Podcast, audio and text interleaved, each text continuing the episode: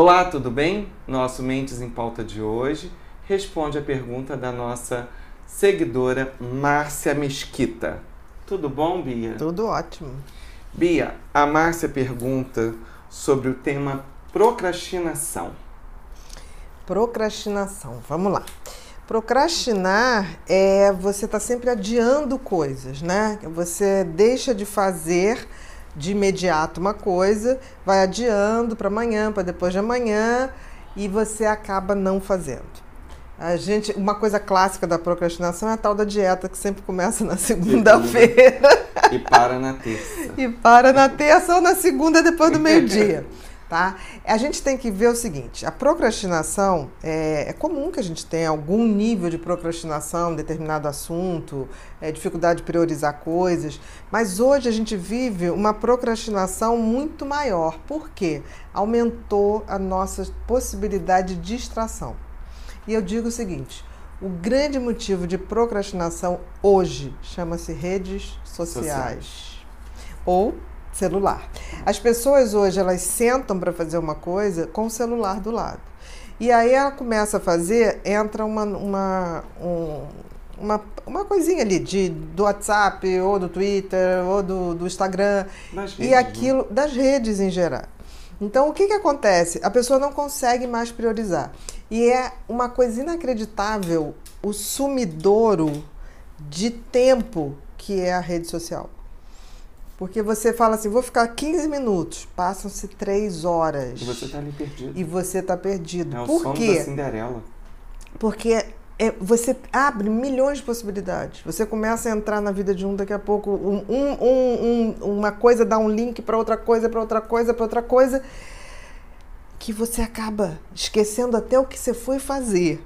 Né? Você vai, vai dar um Google para procurar não sei o que. Entra uma mensagem, quando você vai ver, você está você esqueceu de, do que você estava realmente procurando. E é interessante, Bia, porque procrastinação é uma coisa que eu gosto muito de falar, porque a gente tem aquele nosso teste de personalidade que a gente faz lá na clínica, uhum. né?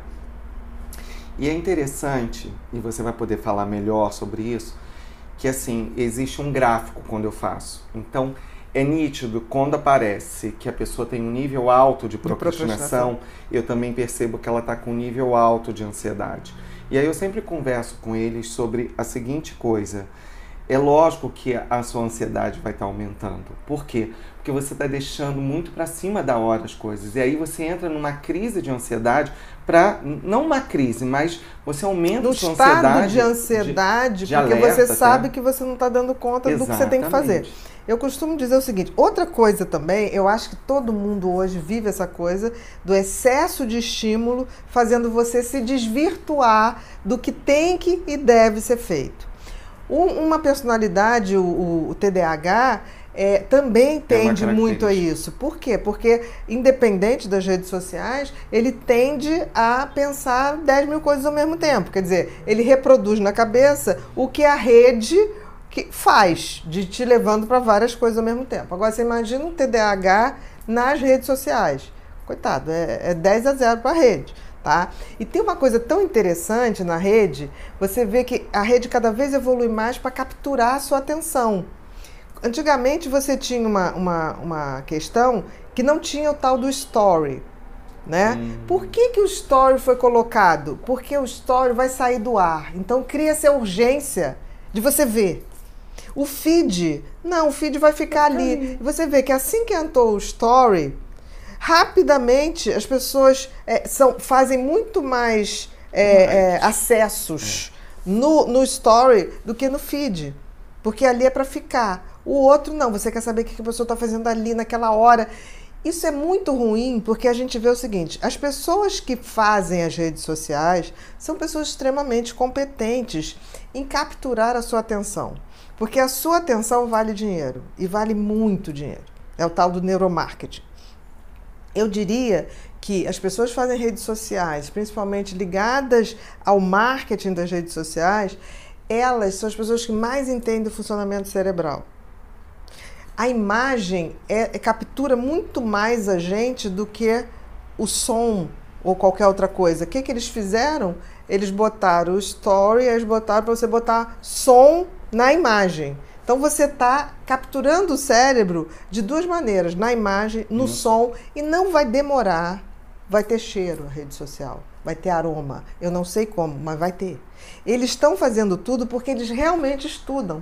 Agora, é tão interessante que as pessoas que vivem, que criaram as redes sociais, são as mesmas que não deixam seus filhos mais do que uma hora em rede social.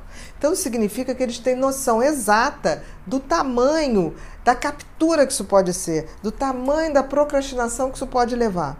Então eu sempre digo, se a gente não tiver conhecimento suficiente, a gente vai ser capturado por isso e a gente só vai ver o lado ruim da coisa.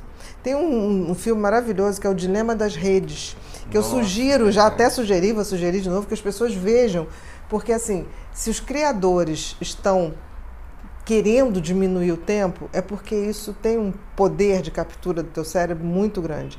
E aí é uma captura que faz com que você deixe de ter o controle do seu cérebro.